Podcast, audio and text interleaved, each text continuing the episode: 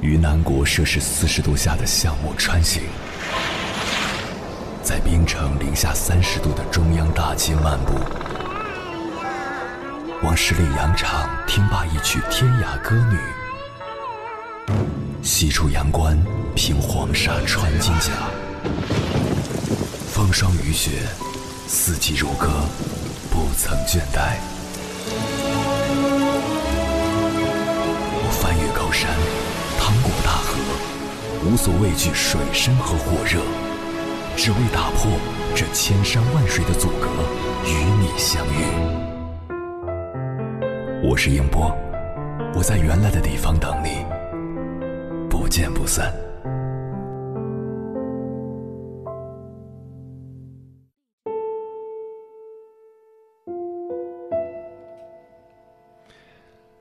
欢迎回来，各位夜行者。这里是正在直播的中国交通广播心灵夜话栏目《千山万水只为你》，深夜不孤单。我是迎波，我要以黑夜为翅膀，带你在电波中自在飞翔。人到中年，再婚真的需要考虑清楚。感情是精神生活，金钱是物质基础。当感情败给金钱，婚姻该如何继续？听过这样一个故事。老妇四十岁的时候，妻子因病去世。为了儿子不受后妈的罪，老妇一直没有再娶。直到老妇五十岁那年，儿子结婚了。此刻的老妇开始感觉到孤独。恰好有人介绍，老妇认识了李阿姨。李阿姨有一个女儿，也已经结婚。通过简单相处，老妇和李阿姨走到了一起。两人这一过就是二十年。但是最近，这对七十多岁的二婚夫妻却开始闹离婚了。事情是这样的：八年前，老妇看中当地的旅游市场前景不错，就和儿子商量后，在当地开了一家旅游公司。虽说规模不是很大，但由于管理到位，效益一直不错，每年盈利大概在一百万左右。看到老夫的旅游公司效益不错，李阿姨提出想让自己女儿去老夫的旅游公司工作，缓解下女儿的经济压力。毕竟老两口一起生活了这么多年，双方是有一定的感情基础的。老夫想了想，最近接待部正好缺人，于是就把李阿姨的女儿安排在了接待部上班。刚进入公司前几年，李阿姨的女儿表现的还不错，做事规规矩矩。和同事相处的也比较和谐。不久，接待部的主管离职了，于是李阿姨提出想让女儿做主管。老傅仔细思量，感觉妓女在公司的表现还是可以的，于是也就同意了李阿姨的提议。但是，让老傅万万没有想到的是，妓女担任了主管这个职务后，一下就像变了个人，对待同事也不像之前那样和善了。最关键的是，还有了私心，开始在公司培养自己的势力，对老傅说话也不像之前那样和和气气了。感觉到妓女的变化，老妇感到深深的不安，开始想这件事该怎么解决更为稳妥。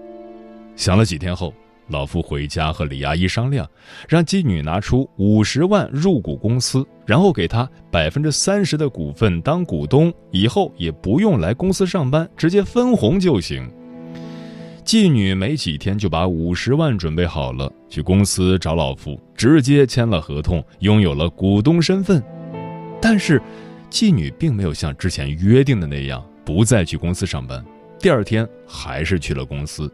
这次的表现更加张扬，因为自己的身份变了，再加上背后有妈妈支持，嚣张的妓女这次连老妇也不放在眼里。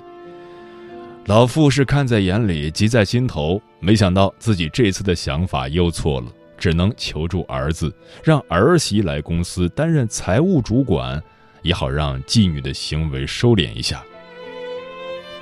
没想到的是，这样的安排竟然惹怒了李阿姨和妓女。李阿姨不问青红皂白，在电话里把老妇数落了半天。老妇还沉浸在委屈中，结果妓女直接冲进办公室，拿起一叠厚厚的资料砸向老妇。老妇被砸得头晕眼花，站不起来。直到其他同事赶过来，才把举动疯狂的妓女拉走。这件事虽然过去了，但老夫心里的坎儿迈不过去了。他开始重新回想自己和李阿姨的这些年，越想越心酸。原来李阿姨怕老父百年之后把所有家产都给儿子，所以千方百计把自己的女儿弄进公司，成为股东，并试图一步步把公司据为己有。这是老父怎么也想不到的，毕竟他和李阿姨一起生活了二十多年，没想到李阿姨还是没有真心对待他，面对金钱如此不择手段。老妇想清楚后，就果断和李阿姨提出了离婚。这个故事令人唏嘘。作为夫妻，既然走到一起，就应该彼此信任。不管是初婚还是二婚，都应该坦诚相待，不能为了金钱而丧失了良知。婚姻很不易，且行且珍惜。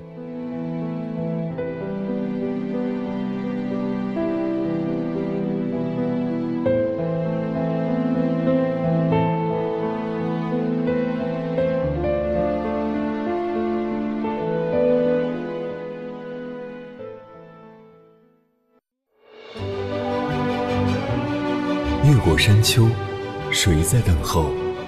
跨过河流，你已走了很久。我想，你应该一直在等候，怀着同样的心事，保持最初的温柔，等候我的不远万里，在今夜与你邂逅。中央人民广播电台交通广播，千山万水只为你，夜上浓妆，月色正好。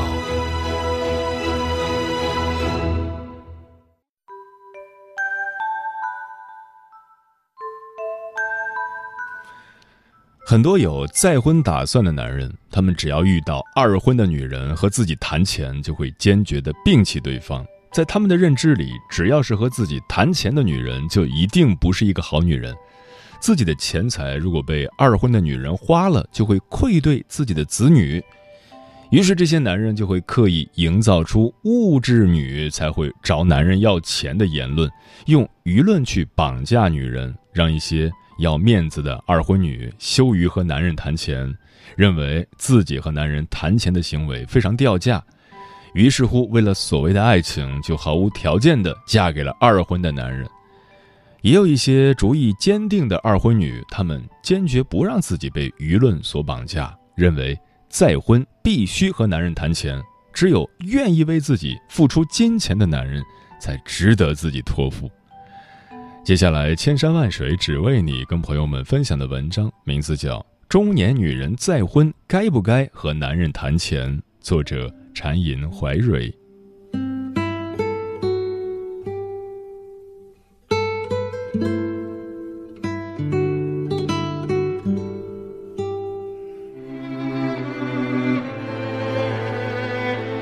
究竟是和男人谈钱的女性再婚后更幸福，还是不和男人谈钱的女性再婚后更幸福？三位过来人用真实经历告诉你。王大妈说：“在我四十岁那年，嫁给了四十五岁的老胡。老胡当年只是一名普普通通的工人，他在和我再婚之后，事业运就越来越好，职位一再的升迁。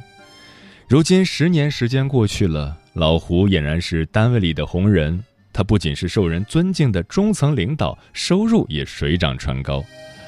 我和老胡再婚那年，继子还在上初中。自从我俩再婚之后，老胡就让我辞掉了工作，一心一意地待在家里伺候他和继子。老胡说，自己是个有追求的男人，不能被家庭琐事分散精力。只要我将家庭照顾好，一旦他飞黄腾达，他就一定不会亏待我。我听信了老胡的话，就辞掉了药店营业员的工作，一心一意的在家里做家务，照顾老胡父子俩。我认为自己的工作没啥前途，如果通过我的付出能够让老胡飞黄腾达，也不失为一种正确的选择。老胡和我刚开始交往的时候，就不断的向我灌输“好女人从来不会和男人谈钱”的观念。他说，只要是伸手找他要钱的女人，他就绝对不可能和对方继续交往。他说：“男女双方如果真心真意的爱着对方，就一定不会被金钱和物质所左右。只要彼此之间有爱，哪怕两个人每天都过着吃糠咽菜的日子，依然生活的比蜜还要甜。”那时，我将老胡视如自己的生命般重要，认为他是一个不可多得的好男人。我深深的爱上了他，感觉这辈子都离不开他。既然老胡不喜欢和他谈钱的女人，我就从来都不花他的钱。直到我俩谈婚论嫁的时候，我都没找他要过一分钱的财物。再婚后，我就待在家里相夫教子，勤勤恳恳的精心照顾着他们父子俩。虽然我有自己的亲生女儿，但很少去看望她。我非常珍惜和老胡的再婚婚姻。不希望因为去前夫家里看望女儿而让老胡不开心，所以我就鲜少和女儿见面，只希望自己能够和老胡相亲相爱的生活一辈子。如今十年时间过去，我成为了五十岁的老大妈，脸上黄褐斑连成片的我，俨然和黄脸婆无异，而老胡的日子却过得风生水起。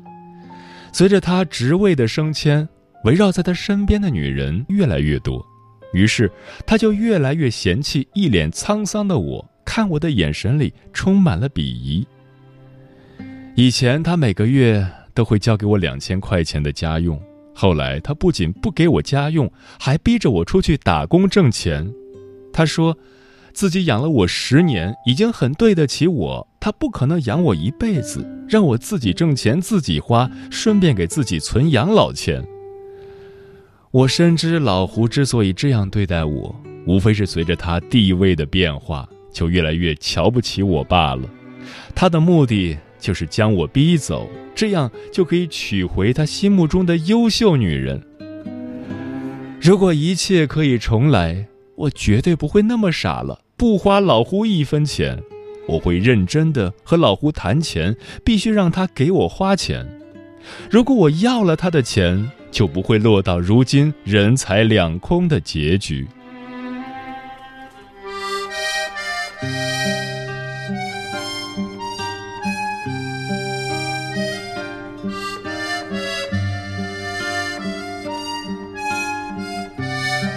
魏阿姨说。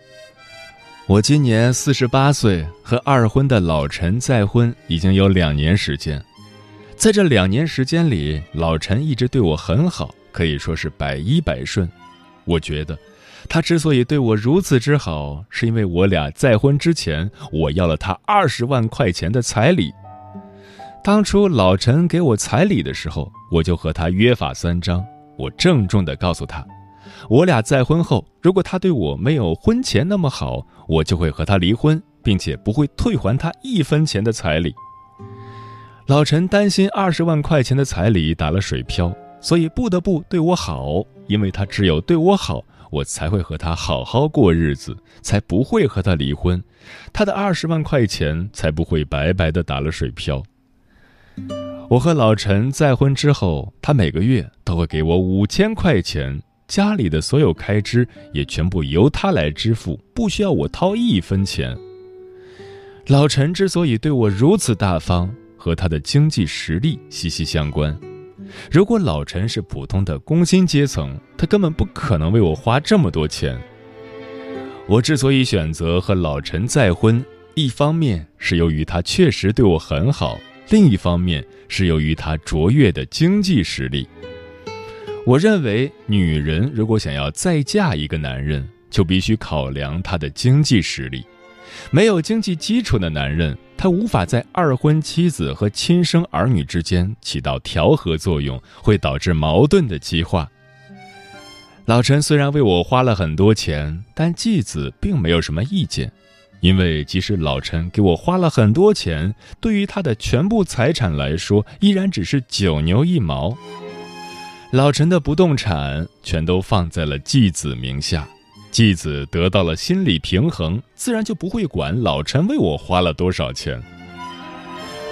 我的一位好闺蜜，她再婚，嫁给了一位工薪阶层的二婚男，男人虽然对她很好，主动将自己所有的钱财都交给闺蜜打理，但是继子知道后却不依不饶，整天在家里吵闹不断，逼得闺蜜不得不交出了财政大权，委委屈屈的和男人过着日子。闺蜜的继子之所以会大吵大闹，是因为男人的钱太少。如果男人有更多的钱花在继子身上，继子就不可能心里不平衡。继子只要得到了男人财产的大头，就根本不会管男人剩余的小钱。就好比老陈为我花的钱，对于他庞大的家业来说，只是相当于零花钱而已。如今我和老陈开开心心的过着日子。我每个月都能拿到五千块钱的零花钱，心里感到非常的满足。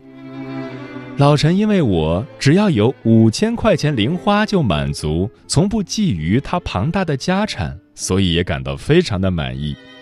我俩良好合意好，感情就越来越融洽，将再婚生活演绎的幸福无比。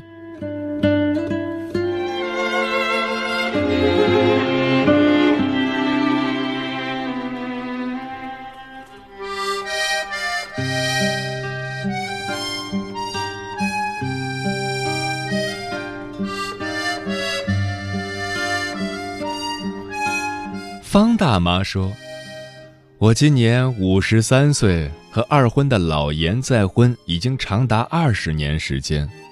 老严是教授，还是海归，有能力的他从来都是金钱如粪土。他最信奉的一句话就是：只要是能用钱来解决的问题，他就绝对不是问题。老严是我所交往过的男人当中对我最好、花钱最大方的那一个。”虽然他只是我的二婚老公，却比我的初婚老公对我更好更真。只要是我喜欢的东西，无论价格有多贵，老严都会给我买回来。而我的初婚老公，哪怕我只是给自己多买了一件衣服，他都会骂我糟蹋钱。老严和我谈恋爱那会儿，就对我出手豪爽。他和我初次见面的时候，就给了我一万块钱的见面礼。我俩交往的过程当中，他送给我的礼物更是不计其数。我问老严为何对我如此豪爽，他说：“这不是一件非常正常的事情吗？如果男人真心的爱着一个女人，他就一定会发自内心的呵护她，给她提供更好的生活。只要看到他心爱的女人生活幸福，他就会很开心。”老严不仅对我如此。对他的前妻更是如此。前妻在世的时候，老严将她宠成了公主。可惜她的命不长，不幸得了癌症去世。老严在前妻去世五年之后，才开始了第二段感情，可见他对前妻的深情厚谊。老严和前妻婚后不久，前妻就患上了癌症。那时候的他们还没来得及怀上孩子。前妻患病之后，就一直在老严的精心照顾下治疗。无奈，再精心的照顾，再先进的医疗技术，都无法抵御病魔的侵袭。前妻去世后，老严经过五年时间的调整，才慢慢的走出阴霾，开始和我正式交往。我是一位单亲妈妈，有一对双胞胎女儿。老严从未嫌弃我的女儿们。他不仅将我的女儿们视若己出，还主动提出不再生育，将我的女儿们当做自己亲生的孩子抚养。我和老严再婚二十年，他一直遵守着自己的承诺。我在老严的宠爱之下，活成了最幸福的样子。每天清晨醒来，看着枕边老严慈爱的面容，就会让我充分感受到生活的美好。我觉得。只要是有责任、有担当的男人，他就一定会主动的为女人花钱。一个真爱你的男人，他就会想尽办法让你生活幸福；而一个利用你的男人，他就会不断的向你灌输女人和男人谈钱无耻的观念。其实，他只不过是想要给女人洗脑而已。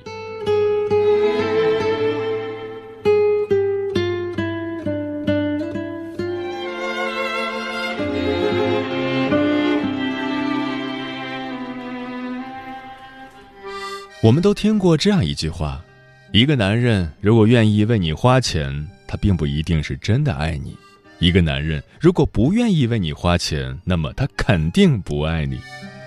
正因如此，很多女人就把男人愿不愿意为自己花钱作为择偶的标准，特别是二婚的中年女人，她们经历过人世的沧桑和婚姻生活的打磨，于是比初婚女更加现实。更加看重男人赚钱的能力和男人为自己花钱的尺度。虽然用金钱来衡量感情是一件非常肤浅的事情，但是在现实生活当中，很多事情不得不跟金钱挂钩。毕竟，贫贱夫妻百事哀。如果夫妻整日为了面包而吵架，只会令夫妻二人心力交瘁，让感情逐渐消亡。作为女人。我们择偶的时候，确实不应该用金钱去绑架男人，但是，作为成熟的中年女人，我们更应该考虑婚后生活的物质保障。如果再婚后的日子整天为了金钱而斤斤计较，这样的再婚生活远不如单身。中年女人再婚究竟该不该和男人谈钱？实际上，谈不谈钱并不重要，重要的是。男人对你是否有爱？一个爱你的男人，他会主动为你花钱，用自己的实际行动让你幸福；一个不爱你的男人，他会一边捂紧荷包，一边指责你物质，骂你是个贪财的坏女人。哪怕你为他付出辛勤的家务劳动，他也认为是理所应当。和后者共同生活，女人既得不到男人的钱，也得不到男人的关心。这样的再婚，不要也罢。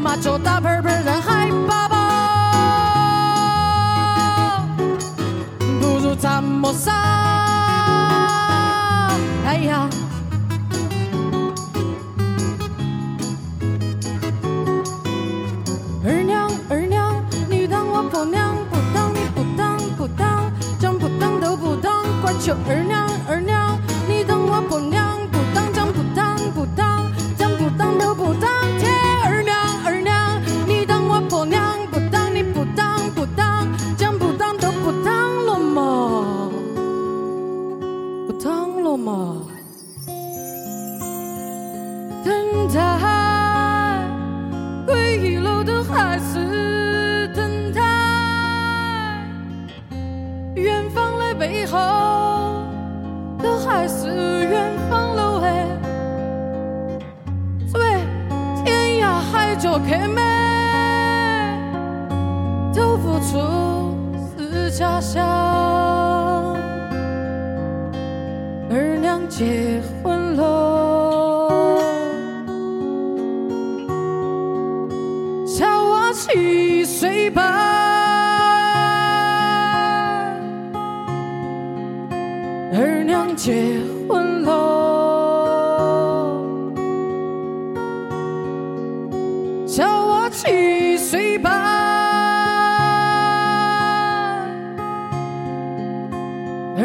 结婚了，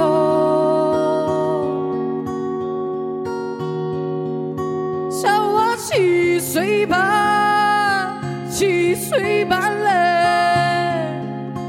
二娘结婚了。